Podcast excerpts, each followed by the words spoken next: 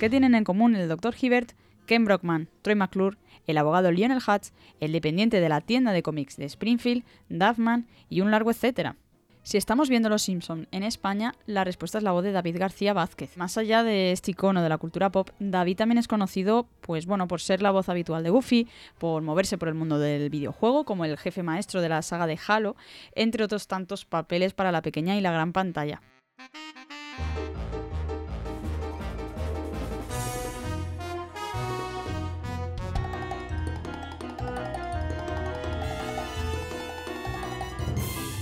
En un nuevo episodio de Voces, el podcast de TAS dedicado al mundo del doblaje, contamos con David García para conocer un poco más a fondo la profesión y, en definitiva, su carrera.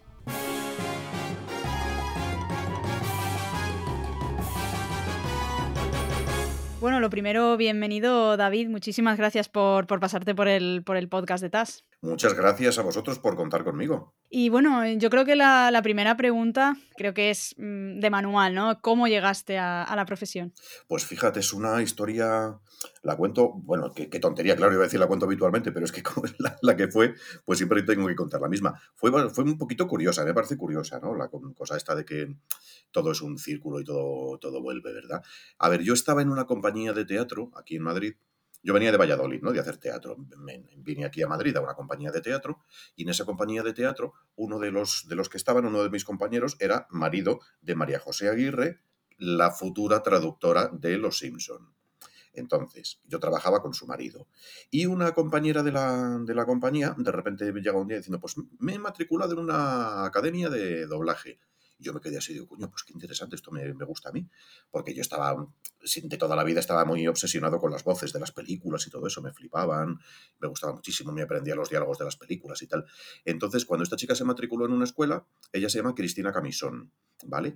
Eh, yo no podía pagar la escuela en la que se matriculó ella y me tuve que buscar otra un poco más baratilla para mí. Entonces, esta chica empezó a trabajar justamente en Los Simpson haciendo la, la primera voz de, de, Martin, la hizo ella, y yo, claro, pues me piqué, me piqué, me piqué, seguí estudiando y acabé dedicándome a esto, trabajando en esto, y de las primeras, no de las primeras, primeras, primeras, pero sí la, primera realmente así como gorda importante fue curiosamente en Los Simpson. Ya no estaba mi amiga Cristina Camisón, pero sí es, seguía traduciéndolos, claro, María José Aguirre, la mujer de mi compañero en la compañía de teatro. Entonces, bueno, pues se cerró un poquito todo el círculo. Sí, justo, justo te iba a comentar eso, que al final es, es un cierre de, ciclo. Eh, me llama la atención también que comentes que, que bueno, que, te gustaba eso de, de, imitar las voces, o por lo menos de, de tener las voces muy presentes, porque es verdad que hablando con compañeros de profesión, eh, como que siempre tiene ese, ese punto ¿no? de partida de escuchar las voces, interiorizarlas, querer imitarlas, eh, o al menos repetirlas y tal. O es como una especie de, no, no, digo de mantra vuestro, pero como que es algo que, que tenéis con vosotros, ¿no? Claro, además yo siempre he sido súper cinéfilo, pero súper cinéfilo. Yo recuerdo en Valladolid, donde me crié, que iba muchísimo al cine, allí teníamos un teníamos y tienen todavía eh, la Seminci, un festival de cine todos los años que no me perdía nunca jamás en la vida. Esa semana era como obligatoria, esas dos semanas eran obligatorias. Eh, yo estaba yendo continuamente, me hice amigo de la primera sala de cine en versión original, fíjate curiosamente, en Valladolid me hice súper amigo de los dueños del cine Groucho, el minicine Groucho. Entonces yo siempre he sido súper cinéfilo, súper cinéfilo. Y claro, me flipaban los diálogos de las películas, ¿no? Los, guiones en general, pero los diálogos en, concreto me flipaban. Y sobre todo al ver mucha versión original, mmm, mi interior, mi, mi, coco lo que hacía era como poner voz a esos diálogos que yo estaba leyendo en los subtítulos, les ponía yo la voz en mi interior, en mi mente. Entonces siempre, aparte de ver muchísimo cine doblado, evidentemente, ¿no? Pues en televisión y la, la mayoría del cine que se estrenaba en cine, pues evidentemente era doblado, ¿no? Y, siempre el mundo de las voces y de los tonos y de cómo hablaban y de esos diálogos maravillosos del cine clásico y todo eso lo, tenía como muy interiorizado. Y sí, efectivamente, como que me venía de ahí un poco irónico, ¿no? Como comentaba lo de la versión original, la verdad. Es que yo creo en el fondo que no es incompatible una cosa con la otra. Tú puedes admirar profundísimamente el trabajo de unos actores y querer descubrir sus matices y todo eso, los matices que han dado en la versión original y tal, y no sé qué, no sé cuántos, todo eso, con luego un trabajo interpretativo como es el doblaje, que para mí, vamos, o sea, te digo, o sea, yo, yo había hecho teatro y cuando me metí en doblaje, yo lo que he aprendido como intérprete, como actor, en todos mis años de carrera en doblaje, que llevo ya 30 ahí, mm, la verdad es que me parece una escuela de interpretación brutal, brutal, brutal, brutal, brutal. Precisamente iba, iba a tirar por, por esa rama porque, bueno, eh, realmente se puede decir eso, que, los actores de doblaje al final es que sois actores a secas, eh, porque al final también estáis interpretando. Y un poco por, por hilarlo con nuestro podcast anterior, donde hablamos con Nuria Mediavilla, eh, ella pues nos comentaba como que entendía el doblaje em, de estar, digamos, al servicio del, del, actor original, ¿no? Tratando de imitar eh, lo que había hecho, por, sobre todo por respeto tanto a la actriz en su caso como, como al personaje. Entonces, un poco también por, por, saber tú qué opinas. O sea, ¿te basas, digamos, en la voz original? ¿Le das tu propio toque? Eh, ¿qué, ¿qué, opinas tú de esa reflexión? Claro, pues a ver, por mucho que nos... A ver, evidentemente, claro que hay que ser actor porque lo que estamos haciendo es interpretar. Entonces, o estás locutando documentales o si no, lo que estás haciendo es interpretar, evidentemente. Únicamente que, que en vez de delante de una cámara o delante de un público en un escenario, delante de un micrófono, pero público lo tienes también enfrente, al otro lado de la cosa que se esté grabando, tienes un público que te va a oír y, y, y estás interpretando, evidentemente, 100%. Lo único que diferencia de otros tipos de interpretación es la técnica. Estás utilizando una técnica distinta. Aquí todo el trabajo se focaliza en interpretar y en transmitir los sentimientos con la voz. Entonces es, un, es el trabajo es de focalización de todas las energías que mueven a un actor enfocadas todas en una única dirección que es la de la voz. Entonces, eso es un trabajo, un ejercicio bestial como actor, ¿no? Mm, y luego, ¿en, ¿en, qué me baso cuando para trabajar? Pues mira, depende. Evidentemente, en dibujos animados, cuando hacemos animación, es distinto, porque el nivel de libertad es otro, completamente distinto, ¿no? Pero cuando estás interpretando un personaje a un actor real, de carne y hueso, por mucho que nos guste y por mucho que nos gustaría estar haciendo ese papel, por ejemplo, a mí si me llaman para doblar Macbeth, pues no es como David García haría Macbeth. No puedo estar haciendo eso. Lo que tengo que hacer es cómo este señor que ya ha hecho de Macbeth en una película, cómo hablaría si lo que dice, en vez de decirlo en inglés, por, por ejemplo, lo estuviera diciendo en castellano. Entonces, lo que yo tengo que hacer es trasladar la interpretación que él ya ha hecho. Yo no puedo hacer una interpretación distinta porque entonces estaríamos despegados. La imagen estaría por un lado y la voz iría por otro. Haciendo dos interpretaciones de Macbeth, por muy maravillosas que fueran las dos, pero serían distintas. Entonces lo que hay que hacer, la que hay que buscar es justamente cómo hablaría ese señor que está hablando en otro idioma si al abrir la boca, en vez de salirle palabras en ese idioma, le salieran en castellano. Entonces, mm, claro que te tienes que fijar en el actor original, evidentemente, porque es tu guía. Tú tienes que hacer exactamente lo que ha hecho él insisto, lo que ha hecho él, si al abrir la boca hablara en castellano en vez de en su idioma original. Y si levanta una ceja o se hace un mohín en medio de una palabra, pues esa para, ese mohín tienes que hacerlo tú en esa palabra en concreto y no en otra que tenga antes ni que tenga después, sino justamente en esa. Y si hay un momento en el que se le escapa un, un, quiebro de voz porque está llorando, tiene que ser en el momento exacto en el que lo está haciendo, el que ya lo ha hecho, el que lo ha rodado. Entonces, es, es Técnicamente es complicado, evidentemente, si no esto lo podría hacer cualquiera, y no es así, no cualquiera lo puede hacer, pero desde luego la base es siempre, siempre, siempre, siempre, siempre la interpretación original. Ya no tanto la voz, porque voces, puede que tu voz se parezca más o menos a la del actor original, pero sí su interpretación. Uh -huh. Y comentabas además eh, ese punto diferencial ¿no? entre ese proceso de trabajo poniendo la voz eh, a lo que es un actor eh, y a lo que sería un personaje de animación. O sea, entiendo que hay libertad, como comentabas, pero un poco por saber cuáles serían esos matices o cuáles serían esas diferencias principales. Pues mira, tú con un dibujo animado por, puedes hacer dos cosas. Puedes, o por ejemplo, poniendo ejemplos concretos, ¿vale? Yo pongo la voz de Goofy, Goofy, Mickey, Donald y todos estos, pues Goofy soy yo la voz en España, ¿no? Desde hace muchísimos años. Entonces, ahí, desde un principio, se buscaba imitar al máximo la voz original. Eh, pero por una cuestión de criterio del cliente que quería que eso se hiciera así, en ese caso en concreto, ¿vale? Sin embargo, en otros casos, como en, otras cosas de animación, lo que tiene que ser eh, coherente es el resultado final. Y que tú cuando veas ese personaje, ese dibujito moviéndose y hablando, que ese resultado sea original, sea, sea mm, coherente. No que se parezca más o menos al original. Lo primero porque no vas a verlo en dual nunca. Es imposible. Entonces, da igual que se, que se parezca la voz tuya o que no se parezca o que estés imitando exactamente lo que hace. Lo que tienes es que estar pegado y que ese resultado final sea, sea coherente y sea, y sea el, el que sea una cosa que, que no chirríe por ningún lado, ¿no? Entonces, el nivel de creación que tienes en un dibujo animado es mucho más amplio, porque puedes jugar muchísimo más. Suelen ser muchísimo más exagerados, a no ser que sean unos dibujos realistas, pero suelen ser más exagerados que los tonos normales de interpretación normal de un actor de carne y hueso, aunque sean igual una comedia enloquecida, ¿no? Pero siempre con la animación tienes mucho más margen de libertad porque la creación seguramente dependa mucho más de ti, ¿no? Y tú le des vida propia, por ejemplo, pues sin ir más lejos también otro ejemplo concreto, Los Simpson, las voces de Los Simpson, algunas se parecen al original y otras no. Eh, pero el caso es que el resultado resulte coherente, resulte, consigas el objetivo que se pretende, que es resultar gracioso, que quede cachondo, que quede divertido y que no chirríe. Entonces, bueno, pues ahí el respeto al original es bastante más relativo. Digamos que los dibujos animados, pues como que tienen ese punto más de localización al final, ¿no? Eh, más que a lo mejor pues una película eh, de actores reales por así decirlo. Efectivamente, efectivamente. Em, y bueno, por, por, meternos con alguno de tus trabajos, antes de pasar a algunas preguntas más específicas de, por ejemplo, de las dos Us y de Los Simpson, eh, antes de eso, mm, ¿qué, qué trabajos eh, destacarías tú dentro de tu top 3 personal? Eh, y bueno, ¿y por qué, sobre todo?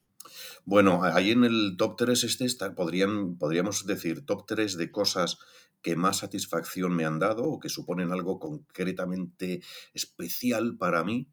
Y ahí a lo mejor estaría, pues, fíjate, por ejemplo, una película que tuvo muchísimo éxito en su momento, que se titulaba Juego de Lágrimas, The Crying Game, y se hizo, esa película se dobló en su momento, ¿vale? Una película de Neil Jordan se dobló en su momento y luego se tuvo que redoblar con los años, pues me imagino que por cuestiones de licencias y de todo eso, y, y tuve que redoblar yo el, un personaje que hacía Forrest Whitaker, que en la versión original, eh, o sea, en, la, en, el primer doblaje lo había doblado Ángel Ejido, compañero y amigo mío, mi, mi mejor amigo durante muchísimos años, hasta que el pobre falleció, y y para mí eso emocionalmente fue bastante emocionante. Lo primero porque la película a mí me fascinaba, me parecía una obra maestra absoluta. Y luego porque tener que redoblar ese personaje que había doblado en su día maravillosísimamente bien, mi mejor amigo, pues fue, la verdad es que un, un trabajo muy, muy, muy, muy, muy especial, muy especial. También me resultó muy especial. Siempre que he doblado, las veces que he doblado a Forrest Whitaker me ha parecido eh, un, trabajo muy especial. Siempre han sido cosas que me han gustado mucho, porque me pareció un actor absolutamente fabuloso. Es increíble todo lo que puede llegar a hacer ese hombre, ¿no? Entonces, ese sería uno de los trabajos así, a lo mejor, más destacables. Y luego, fíjate, una película de hace poco, de después de la pandemia, que, ay, por Dios, se me ha olvidado ahora mismo cómo se titulaba, era Calle de la Humanidad número 8, me parece que se llamaba la película. Y ahí doblaba, yo, era una película de francesa, de, después del, de la pandemia, y ahí doblé a Jorge Calvo, que es un actor español, que había sido compañero mío de arte dramático cuando estudiamos arte dramático en Valladolid. Entonces fue, fue muy, muy especial doblarle en una película, porque, a ver, yo me había criado, a ver, es que teníamos 17 años, 18 años cuando nos conocimos, y, sí, 16, 17, 18 años, por ahí, bueno, sí, 17, 18, por ahí más o menos en esa época. Entonces, eh, tener la ocasión de doblarle en una película, mm, no sé cuantísimos cientos de años después, me pareció un trabajo muy arriesgado, me parecía muy comprometido por mi parte, porque, a ver, siempre por supuesto, lo que prima es el respeto más absoluto por el actor al que estás doblando. Pero en este caso es que era no mi amigo porque hace muchos años que no tenemos contacto, pero sí una persona muy especial en mi vida, quien había conocido en un momento muy especial y que tenía un significado muy especial el hecho de, de, poder doblarle, ¿no? Entonces fue un trabajo muy delicado, muy, muy, muy hiper respetuoso y además, claro, cada vez que yo abría la boca, realmente, claro, como le estaba viendo a él en imagen y yo le, al ponerle yo la voz, el resultado era muy curioso en sala, ¿no? Porque era una cosa un poco fantasmagórica verle a él con mi voz, pero con tonos que realmente lo digo, no sé, igual queda un poco, un poco pedorro, ¿no? Pero sí me salían a veces tonos que eran como, coño, como si lo estuviera diciendo realmente Jorge. Y ese fue un trabajo muy especial, muy especial. Y luego, por supuesto, a ver, como especial, uno de los más, los que más han marcado mi vida, por supuesto, han sido Los Simpson. Claro, además en Los Simpson tienes mucho repertorio para, para elegir. Es verdad que, vamos, los trabajos que has comentado tienen como ese toque eh, emotivo, ¿no? Y ese toque de que, que también hace especial a, esta profesión, ¿no? De alguna manera. Claro, sí, lo que, lo, que, lo que uno pide y lo que a uno le gustaría mm, a ver, hacemos muchísimo trabajo. Bueno, en general se, se, doblan muchas cosas y la mayoría de las cosas que hacemos son cosas pues un poco de relleno que, bueno, la, repercusión que tienen es muy relativa, lo que te puede llegar a gustar también es muy relativo, bueno, pues pueden ser cosas más normales, producto más típico, estándar o lo que sea. Entonces, cuando realmente te enfrentas con algo eh, particularmente especial, es lo que le da más la vida y lo que le da más sentido al dedicarnos a este trabajo, ¿no? Recuerdo también una película que me fascinó hacer, fue una película que se llamaba La Venus de las Pieles, que era una película muy teatral, muy teatral, una película de Polanski, que eran solamente dos actores únicamente, un actor y una actriz, toda la película ellos, con todo tipo, pasaban por todo tipo de, de emociones, de sensaciones emocionales, de procesos, de gritos, de llantos, de risa, de absolutamente todo durante la hora y media que estaban ellos dos únicamente hablando. Lo hice, vamos, bajo la batuta de Rafael Romero, Rafa Romero, que es lo más grande que pueda haber, y éramos Vicky, Vicky Angulo y yo, que para mí fue una experiencia absolutamente fascinante porque era como cumplir todos mis sueños de teatrales delante de un micrófono. Era como estar haciendo un repertorio de los mayores mm, eh, logros que uno pudiera hacer como actor encima de unas tablas, pero hacerlos delante de un micrófono. Y es como de, madre mía, después de esto, es que ya, después de esta película, he hecho de todo en hora y media, absolutamente de todo. Y ese trabajo fue también muy especial. Pero ves, o sea, cuando te encuentras con algo así, es cuando de repente tu corazoncito dice, coño, no es que me vaya a implicar más que con otras cosas, pero sí, esto me va a tocar más el corazoncito. Y eso es lo que pasa que al final es como, como quien hace un máster, ¿no? Dentro de, o sea, con una sola película eh, que te ha servido a ti como de, de, mucha más formación, ¿no? Claro, eso es lo que tiene de fascinante este trabajo, cuando de repente te encuentras o con una como esta, en la que tienes de todo en hora y media, o de repente una película que te hace sufrir especialmente un tipo de conflictos muy concretos, ¿no? Eh, pues tienes una problemática muy concreta y súper heavy en esa película, que no tiene por qué ser un protagonista, puede ser un personaje secundario o un personaje pequeñito, pero que te hace hurgar en cosas concretas y especiales. Entonces, cuando trabajas especialmente y un poquito en profundidad alguna sensación en concreto, eso es lo que más te puede enriquecer como intérprete. Eh, y luego, bueno, por, por ir metiéndonos en, en, digamos, pues una de las, de las series más esperadas del año, ¿no? Como podría ser The Last of Us, también te has encargado de lo que es la dirección de, de, doblaje ¿no? de, esta serie. Eh, me gustaría un poco por matizar qué, es lo que destacas entre dirigir eh, frente a la parte de actuación. Pues mira, eh, concretamente en Madrid es habitual que el director también ajuste el guion, ¿vale? El ajuste del guion consiste en que tú tienes una traducción y con esa traducción tienes lo primero que, que adecuar una medida para que lo que dicen en castellano vaya con, el, con la medida del movimiento de la boca de los actores y luego darle estilo, ¿no? que es la adaptación, que es darle estilo para que el lenguaje que utilizan, las palabras que utilizan, sean las que en concreto podrían decir estos personajes, cada, cada uno de los personajes si hablaran castellano, ¿vale? Entonces tienes que a la vez pues, buscar esas labiales para pillar una P o una B o una M justo cuando el actor de la pantalla está juntando los labios, esas cosas, ¿no? Trabajar el guion muchísimo. Para mí el ajuste es la base de la película, porque es donde le das forma literaria a lo que estás haciendo, a lo que luego, a lo que luego se va a hacer, y le estás dando la forma dramática. Estás como escribiendo la función de teatro que luego van a interpretar los actores. Y esa es una de las partes más importantes que, he tenido que hacer en esta labor de doblaje de, de la serie de las tofás he tenido la suerte inmensa de contar con una traducción prodigiosa de Mario Pérez, que me ha facilitado muchísimo el trabajo, y con esa traducción luego yo la he variado lo que he, lo que he tenido que variarla, lo, justamente y estrictamente necesario para adecuarlo a la cuestión técnica de que eso fuera dentro de la boca, cambiar algunas cosas que no sé qué, que me convencían más, bueno, darle la forma literaria más, más concreta, ¿no? Y luego dirigir a los actores. Dirigir a los actores es lo más, lo más laborioso es el ajuste, y es donde está la base de todo lo gordo que luego va a pasar en la sala. En la sala, afortunadamente, la gente hoy en día, bueno, siempre, pero hoy en día la gente es buenísima, la gente, todos los actores y las actrices son todos por lo general muy buenos.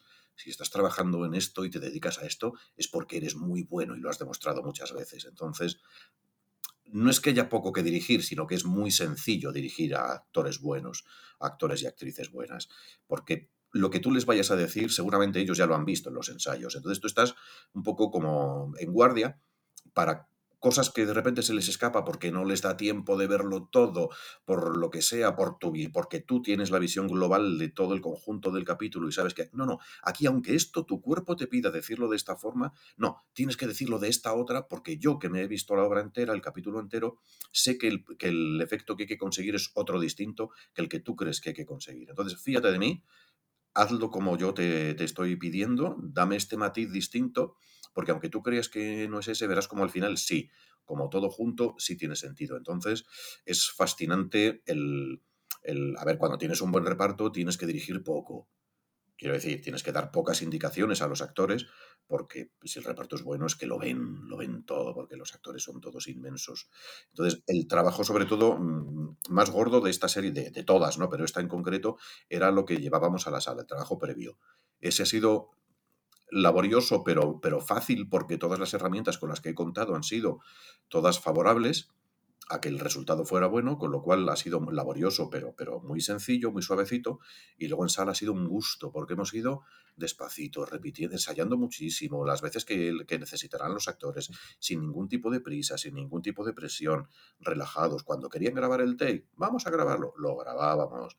Que querían ensayarlo dos veces más, tres veces más, siete veces más, dieciocho veces más, lo ensayábamos dieciocho veces más, sin ningún tipo de problema. Entonces ha sido un trabajo realmente como así entre comillas, ideal, porque todo ha sido a favor de obra. Y creo, sinceramente, mm, siento decirlo, mira que estoy pedo rollo esta tarde, pero es que no tengo más remedio que decirlo. Creo que el resultado, a, a, lo que llevaban, voy a hablar de lo que se ha emitido hasta ahora, creo que el resultado está siendo fascinante. Sí, sí, sobre todo y además eh, teniendo en cuenta lo que comentas de, de, esa pausa o esa forma de trabajar más concienciado, ¿no? Porque es verdad que últimamente hay ciertos ritmos de de, de publicación, ¿no? De emisiones simultáneas y de de, bueno, de acelerar todos esos procesos que no dan tanto margen a ese trabajo de doblaje, ¿no? Que muchas veces salen las cosas más rápidas y salen peor de lo que podrían salir, pero porque mm, eh, vais a contrarreloj y el tiempo es el que es, ¿no? Sí, casi siempre trabajamos con muchísima presión y muy, muy con mucha inmediatez. Bueno, esta serie realmente, o sea, desde que nos llegaba el material, hemos trabajado con el material final que llegaba justito y el, o sea, el estreno se hacía, se hacen, se estrena a la vez en España creo que se estrena a las 3, la noche del domingo al lunes a las 3 y pico de la mañana, porque es estreno simultáneo en todo el planeta a la misma hora.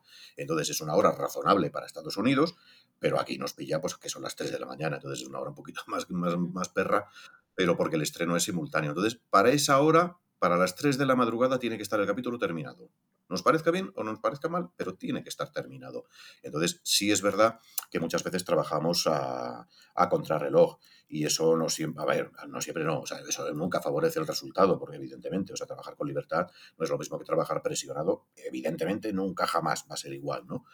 Pero sí es verdad que se ha desarrollado como una sabiduría express muy bestia y la gente ahora, por lo general, los doblajes, yo defiendo muchísimo el doblaje que se hace ahora, hoy en día. Me parece que el nivel que se hace para cómo trabajamos de rápido, de inmediato eh, y de hoy para mañana, me parece que se consiguen unos resultados, la verdad, por lo general, absolutamente brutales. Y eso se debe a que todo el mundo pone de su parte y que hay un nivel ahora mismo de interpretación express súper rápida sobre la marcha, mmm, increíble y el resultado suele ser muy bueno. Eso de que los doblajes de ahora se nota que todo el mundo lo dice todo igual y que lo hace todo el mundo igual y que tal, que no sé qué, yo no estoy para nada de acuerdo. Creo que el, el, el nivel, para cómo trabajamos ahora mismo, el nivel es absolutamente salvaje. Uh -huh. Y bueno, siguiendo por ese aspecto de la dirección, eh, ¿hay algo que hayas aprendido de, de otros directores a lo largo de, de, tu carrera? Como por ejemplo Carlos Revilla. Pues mira, de los de todos los directores con los que he trabajado y con los que trabajo en estos treinta y pico años que llevo dedicándome a esto, he aprendido cosas de, de, algunos directores que me han gustado muchísimo. Yo aprendí mucho de, sí, de directores de hace mucho tiempo. Paco Hernández, por ejemplo, era un director que a mí me, me, no que, no que me enseñara, sino que yo aprendí mucho de él, porque tenía muchos conceptos con los que yo estaba de acuerdo, ¿no? Como por ejemplo lo de las labiales, eso de repetir una frase 17 veces, no, es que no has cogido todas las labiales en su sitio. Las labiales son las B, las M y las P, ¿vale? Cuando, eh, cuando tienes eh, eso en una frase y tienes que acertarlas para que parezca más la simulación de que está hablando. Cosa que es una tontería, porque los únicos que, vemos una película mirando a la boca somos los actores de doblaje. La gente normal mira el conjunto de la imagen o mira los ojos de los actores, pero nosotros miramos a las bocas, ¿no? Entonces, e, ese director me enseñó, él decía, hombre, las labiales sí son muy importantes, muy importantes, pero vamos, tampoco hay que ponerles un piso. O sea que no puedes sacrificar. Y él siempre primaba una buena interpretación antes que, una, que la sincronía. No quiere decir evidentemente que tú puedas que des por bueno un, un, take si todas las frases están fuera de la boca y ves que está el sonido por un lado y el movimiento de la boca por otro, eso no, ¿no? Pero dentro de un orden, no volverte loco por dejar una sincronía milimétrica sacrificando la interpretación. Lo más importante y lo que más transmite es la interpretación. Entonces, bueno, el no someterte estrictamente a la, a la sincronía, eso lo aprendí yo de Paco Hernández, por ejemplo. La forma de dirigir a los actores seguramente la aprendí de Enrique Brasó, un director con el que trabajé hace millones de años, muchísimos, muchísimos. Y sí, he aprendido cosas de directores, claro. Y también he aprendido muchas cosas de directores con los que no me gusta, no es que con los que no me guste nada trabajar, sino con directores que lo que te enseñan es justamente, o lo que ves en ellos es justamente lo que tú crees que no deberías hacer nunca. Porque como actor ves cosas que dices tu madre mía, pero esto, crear mal clima en la sala, eh, los gritos, las malas formas, eh, el, el, provocar que la gente esté tensa en la sala, es absolutamente algo que está en contra de lo que yo creo. O sea, yo, mi, mi mayor obsesión es que los actores cuando llegan a la sala que estoy yo dirigiendo, lo primero, que se encuentren con un material, con un guion que sea fácil para ellos, que les haga, que les facilite el trabajo. No que sea un impedimento, que tengan que estar 17 ensayos para ver dónde meten cada cosa en la boca, porque eso no hay forma humana de meterle mano, sino que mi, trabajo previo les haya facilitado el que estén relajados delante del atril, ¿no? Y que estén dedicados únicamente a interpretar, que es lo que tienen que hacer.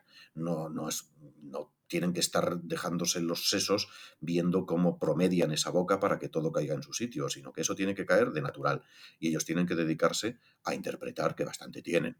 Y, y, y, mi obsesión es esa, que el trabajo previo sea facilite el trabajo de la gente en la sala y luego crear buen ambiente. Saber que estamos doblando películas, que no pasa nada, que no hay prisa, que ya repetiremos. Y si no acabamos, pues no acabamos, ya acabaremos mañana. Y si se tiene que montar un drama, pues que se monte el último día cuando ya no quede más remedio y ya tengamos que buscar soluciones extremas. Pero casi todo tiene solución, o todo tiene solución. Entonces no nos estresemos por nada. Estemos tranquilos, estemos relajados.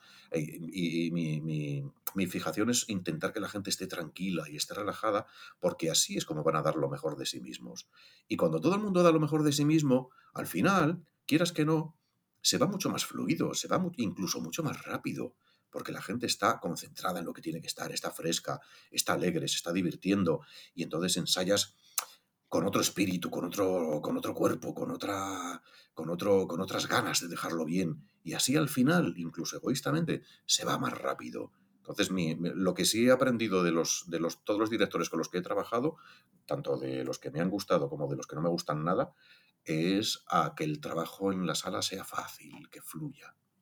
Además de, de, todo se aprende, ¿no? Un poco lo que, lo que decía, no solamente de, de, los buenos profesionales o de los que te enriquezcan, sino también pues de, de esos defectos, ¿no? Que al final es el, lo que no quiero hacer yo, pues ya, ya, te está enriqueciendo de alguna manera, ¿no? Claro, porque a veces te encuentras con cosas que dices tú, es que tú no puedes, tú puedes como director puedes tener muchísimas presiones de muchos tipos, pero no puedes llevarlas a la sala, tú no puedes estar en la sala, cuando entras en una sala y ves que el director está rezongando, joder, es que hay que ver porque esta mierda que me han dado, porque ahora me dicen que esto para mañana, que no sé qué, pues no tengo tiempo, tal, eso ya crea mal rollo, crea mal ambiente, ¿y cómo, cómo deshaces ese mal ambiente?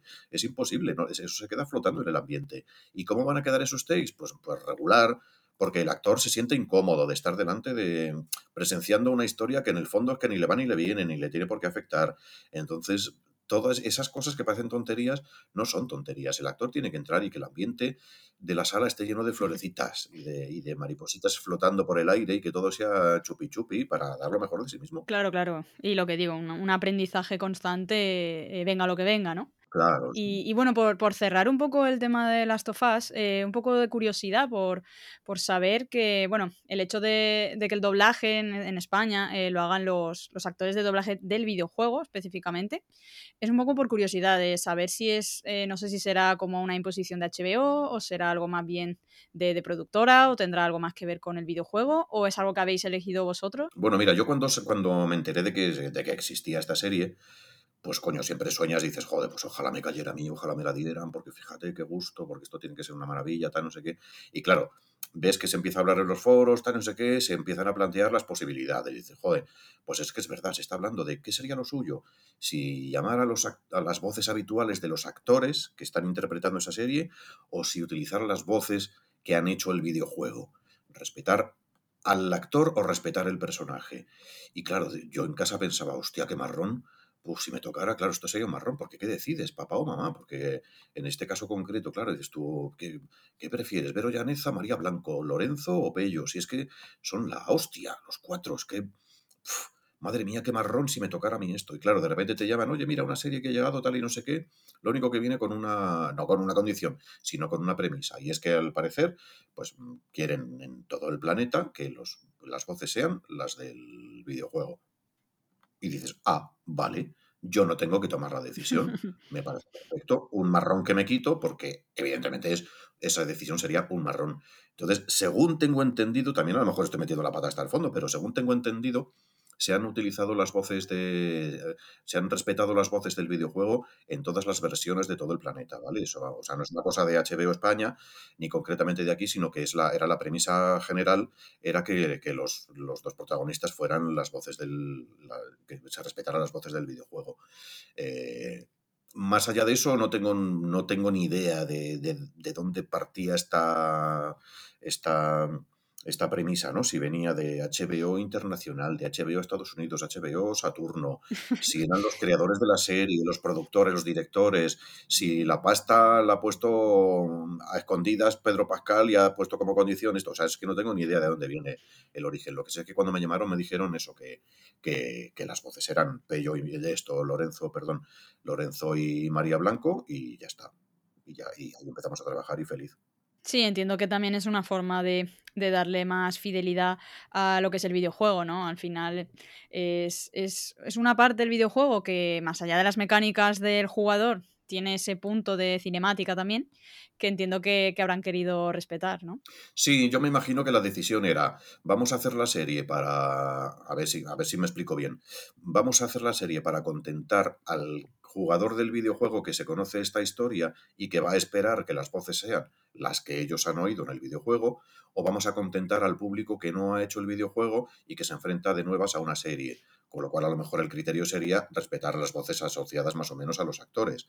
Entonces, me imagino que ahí tendrían que echar la moneda al aire y decidir una cosa o la otra. ¿A quién preferimos contentar? Y hombre, sinceramente, viendo, el, viendo cómo es el tratamiento de la serie, creo que hay mucho, ¿cómo se llama? Fan, no sé, no sé cómo se llama la- el término este que se utiliza para contentar a los fans. Fanservice. Fanservice, eso, efectivamente. Yo ahora que me conozco el fenómeno de las tofas al dedillo, que me conozco absolutamente todos los planos de las cinemáticas del videojuego y cómo se han reflejado en la serie, sí veo que hay millones y millones y millones de detalles de fanservice dentro de cada, de cada capítulo. Entonces, a ver, no, no, no quiero ni desmerecer evidentemente el trabajo que habrían hecho Vero Llaneza y Pello, porque habrían hecho una maravilla de doblaje, ni quiero quitar méritos al que están haciendo María Blanco y Lorenzo, que están absolutamente fabulosos, ¿no? Pero sí hay, hay muchísimo fanservice y en ese sentido me parece correctísima la, la decisión de, haber, de seguir utilizando las voces del videojuego. Insisto, que no quiere decir que si lo hubieran hecho Pello y Vero lo hubieran hecho peor, ni muchísimo menos, ¿no? Al final aquí se escapa, eh, digamos, de lo profesional, ¿no? Y va a ese punto emotivo, que en este caso, pues, la conexión que tenga el jugador con el videojuego. Ahí ya, pues, los actores de doblaje de, de los actores, por así decirlo, pues no, no es que sean mejores ni peores, sino, bueno, pues que, escapa de las competencias de, todos, ¿no? Claro, efectivamente. Y luego por eso a, continuación, después en todos los capítulos y todo eso, siempre hemos querido ya dentro del criterio, bueno, el, criterio que va siguiendo el director en este caso, que soy yo, de repartir las, el, trabajo de acuerdo con, con el cliente, con, con, la gente de HBO, pues llegábamos al acuerdo. y pues sí, a mí, yo les decía, digo, yo sí querría respetar al máximo posible las voces que se utilizaron en el videojuego. Ya que contamos con esta premisa, yo sí quiero contar con, con con todos los actores que se pueda del videojuego para que sean los mismos en la serie, a no ser que sea, bueno, pues de repente algún despropósito o alguna cosa así un poco extraña al trasladarlo, pero eso, ese criterio es el que se ha mantenido luego durante toda la serie. Sí, seguro que a los, a los fans del videojuego pues les habrá encantado ese guiño, ¿no? Lo que decía de, del fanservice. Eh, y un poco, bueno, por antes de, cerrar este, este episodio, que está quedando, por cierto, muy interesante, eh, con toda esta digamos, entre bambalinas de, todos estos proyectos. Eh, creo que, bueno, obviamente tenemos que, pasar por los Simpson antes de, de cerrar el programa.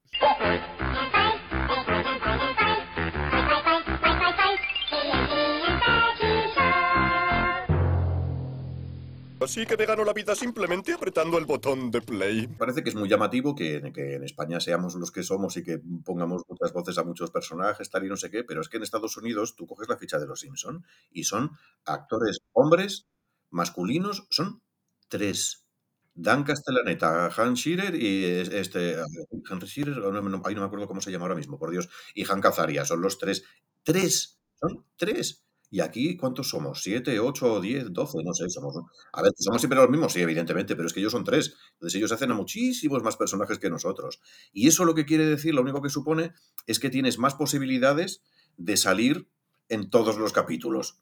Pero no quiere decir que hables. Yo, por ejemplo, en el capítulo que hemos hecho esta mañana, pues he tenido un take, he tenido una frase solamente de uno de los personajes. La semana pasada tuve dos de otro personaje distinto. O sea, no es que se me junten en cada, como doblo a muchos, en cada capítulo doblo a 15 personajes distintos. No, es que no doblo a 15 personajes distintos en el mismo capítulo. Doblo a 15 personajes pero cada día sale uno distinto. Entonces, se, juntan, se juntan, hombre, sí, alguna vez se juntan, evidentemente, pero lo único que te da es más posibilidades de salir en el capítulo, no que vayas a salir con muchísimas intervenciones. Y comentabas, eh, por ejemplo, Dan Castellaneta, que, es la voz de, Homer, eh, y obviamente muchos más, ¿no? Como, como matizabas. No sé si has podido conocerlo en alguna ocasión, eh, pero bueno, ¿qué, ¿qué conversación te gustaría Mm, tener con él, ya que también ha interpretado a tantas voces. Pues mira, mm, si tuviera, no le he conocido jamás en la vida, claro, evidentemente, y nada, son dos mundos que no estamos tan lejanos que imposible, ¿no? Y tendría, fíjate, si tuviera una conversación con él, sí me gustaría que fuera una conversación de tú a tú. Quiero decir, o sea, para mí no, Dan Castellaneta no es Dios. Eh, es tan Dios como Carlos Isber. Quiero decir, él ha hecho la versión en inglés y, Carlos la versión en castellano y son igual de buenas, igual de válidas las dos. Evidentemente la suya tiene muchísimo más recorrido porque es la voz que luego se va, se va a escuchar en, más, en mayor número de países y que los, los, países en los que se dobla van a seguir la premisa de lo que él ha hecho. Pero cada uno ha hecho su creación y la creación de Carlos Isber me parece, hoy y en su momento de Carlos Revilla, me parece tan válida como la de Dan Castellaneta. Entonces, la conversación sería muy de tú a tú, de fíjate tú cómo haces cuando se te juntan para distinguir este de este otro, y este por qué le haces de esta manera, le haces mm, un poco menos cachondo y le haces más serio, y este por qué engolas la voz y la pones, ¿sabes? Cuestiones más técnicas como de, de colega de doblaje a colega de doblaje. Claro, claro. Seguro que habría mucho que, eh, que aprender mutuamente. Obviamente también Dan Castellaneta seguro que, aprendería mucho. Eh, y un poco, bueno, por, curiosidad lo que comentabas antes de ese momento en el que puede que se te hayan juntado varios personajes en un, mismo episodio y tal, pero por curiosidad, eh, a la hora de mezclar personajes, o sea, ¿serías capaz de mantener una conversación mezclando los personajes o, o, eso sería más difícil? O sea, tendrías que, digamos, aislarte para hacer cada uno de ellos. No, pues fíjate, hace no demasiados capítulos, igual hace, no sé, cinco o seis capítulos, sí se me juntaron de repente en una escena, se juntaron, creo que fueron cuatro personajes de los que hago en el mismo take. Entonces, evidentemente, lo que grabas es cada uno mm, en una pista diferente, ¿no? Dices, venga, vamos a hacer, vamos a grabar la pista de, de, Ken Brockman y haces todas las intervenciones de Ken Brockman. Aunque sean en el mismo take, ¿no? Están de repente todos juntos en una cena y están hablando todos a la vez. Pues por un lado grabaría a todo Ken Brockman en una pista. Luego, vamos a, cambiamos, venga, el Dr. Hibbert y haríamos todo el Dr. Hibbert en, en otra en otra pista. Entonces, al grabar pista por pista no tiene el más mínimo problema porque colocas la voz de ese personaje y haces todas las frases de ese personaje. Lo único, a ver, el único truquillo es que cuando coinciden varios personajes, lo, lo, que hago y lo que me imagino que hacemos todos es exagerarlos todos un poco. Y si el doctor Hibbert tiene la voz grave, y está hablando a la vez con, con Ken Brockman para que, se, para que no se note que soy yo, aunque en el fondo se va a notar, pero bueno, para que se note menos que soy yo, pues a Ken Brockman, en vez de hacerlo así, lo haría más así, lo haría un poquito más agudo, y al Dr. Hibbert, en vez de hacerlo grave, lo haría mucho más grave para para que haya más distancia entre los dos personajes. Ese sería, sería el único truco. Así tienes como más contraste, ¿no? Entre, entre todos los personajes. Efectivamente, lo que hay que buscar es eso, que haya más contraste, porque cuanto más cerca estén el uno del otro, más se va a notar que eres tú. Y a ver, claro que soy yo, si evidentemente se tiene que notar pues, porque soy yo y tengo una voz solamente, por mucho que quiera hacer con ella, pero es que en el fondo se va a notar que soy yo, pero intentar que se note lo menos posible. Eh, y bueno, ya por cerrar el, punto de, Los Simpson, ¿algún personaje de Los Simpson que hayas odiado más? Normalmente se dice, ¿cuál es tu personaje favorito? Pues un poco por ver qué personaje, digamos, que, no sé, te ha sacado de quicio o, te ha desesperado en algún momento? Pues fíjate, por un lado, el, que más me gusta es Ken Brockman y es el que más trabajo me da porque, aunque ya lo tengo súper asimilado, pero hace tantísimas cosas. Parece que no hace nada, pero es que hace tantísimas cosas porque de repente, ping, levanta un meñique o se le levanta una ceja o algo así y ahí hay que hacerle algo porque si se le levanta una ceja tiene que pasar algo, no tiene que ser porque sí. Entonces me da mucho trabajo porque tiene muchísimas cosas, entonces me gusta, yo, joder, soy muy maniático y quiero hacerle todas las que que, todas las que quiero hacerle, quiero, quiero conseguir hacerlas. Entonces me da mucha trabajera por eso, por el nivel de exigencia que me supone. Y luego uno que, a ver, que luego yo veo el resultado y la verdad es que me descojono. O sea, yo veo los vídeos que hay por ahí y me descojono porque digo, joder, qué gracioso quedó, qué gracioso. Pero sí recuerdo que me, costó especialmente hacerlo por el que, que fue Fidel Castro.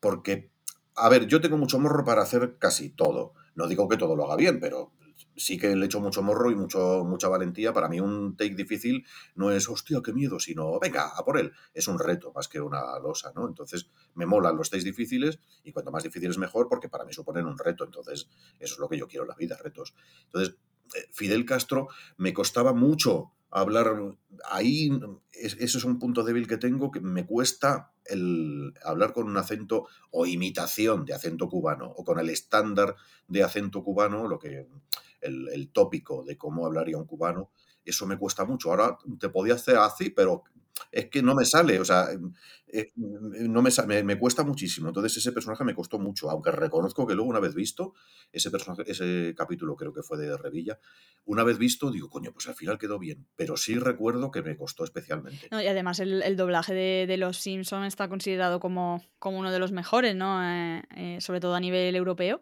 y, y, la verdad es que tiene, es un gran rival para la versión original. o sea que es mérito vuestro totalmente. Ahí Carlos Revilla creo que dio con, a ver, al principio los primeros capítulos, las primeras temporadas, me imagino que un poco pues afinando a ver cómo atino por aquí, por allí, tal, no sé qué, cómo dio dando forma, pero cuando consiguió un equipo habitual de gente que estábamos ahí, creo que todos somos gente con mucho morro, muy desvergonzados, que nos lo pasamos muy bien, que nos divertimos muchísimo haciéndolo. Entonces, cuando te, lo que hablábamos antes, cuando te diviertes y estás descojonado en la sala, lo único que transmites es descojone y, diversión, es que no hay otra. y al final es lo que pide también, también la serie, sobre todo una serie como, como Los Simpsons, ¿no? No es tanto dibujo realista como, como comentabas al principio, que, bueno, se puede igualar más al trabajo con actores, pero una serie como Los Simpsons es que, es que tiene que ser eso, que os lo paséis genial en, en la sala. Claro, sí, es que además Los Simpsons lo que tiene es que son capaces de hacer un chiste en dos frases. pero en dos. Sí, sí. O sea, una pregunta y una respuesta y eso ya es un chiste, pero un chiste de revolcarte por el suelo de risa. Entonces, eso tiene que estar, eso, eso tienes que tenerlo tú. Tienes que estar dispuesto a realmente hacer un chiste en dos frases. Totalmente. Eh, y bueno, ya para, para despedirnos, eh, ¿puedes comentarnos alguna anécdota en el estudio de grabación o, o de algún personaje en concreto a lo largo de tu carrera? ¿Alguna anécdota que, que destacarías? Oh, pues mira, recuerdo una película que por, también me gustó muchísimo hacerla, que no voy a decir el título, claro, evidentemente, porque me voy a meter ahora con todo el mundo, pero esa película que fue una gozada, una auténtica maravilla poder hacerla, pero estaban dirigiendo el doblaje de esa película, estaban el director de doblaje, el director de la película, la de la distribuidora, la, la, mujer del director y el hijo del director de la película, el un niño que tendría pues como 12 años, una cosa así. Y cada take que hacía, cada take, opinaban todos. Cosa que, bueno, pues vale. Pero claro, que opinara la señora del director de la película y el hijo del, del director y que el niño dijera, pues ahora está más natural, y que el take valiera porque lo decía el niño, a mí eso me parecía absolutamente surrealista. Claro, eh, fue una película que tardamos varios, unos cuantos días en hacerla, y eso pasó el primer día, claro. El segundo día ya dije que si ese niño iba a estar ahí opinando, servidor, pues no iba a seguir.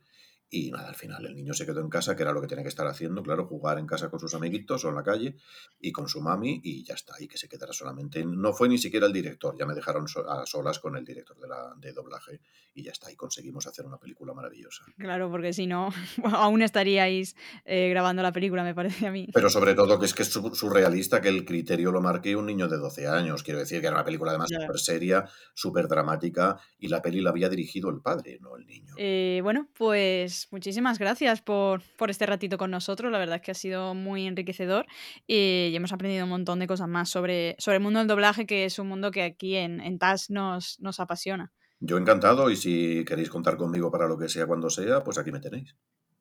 Estupendo, pues muchísimas gracias y, y nada, nos, nos seguimos escuchando en próximos programas.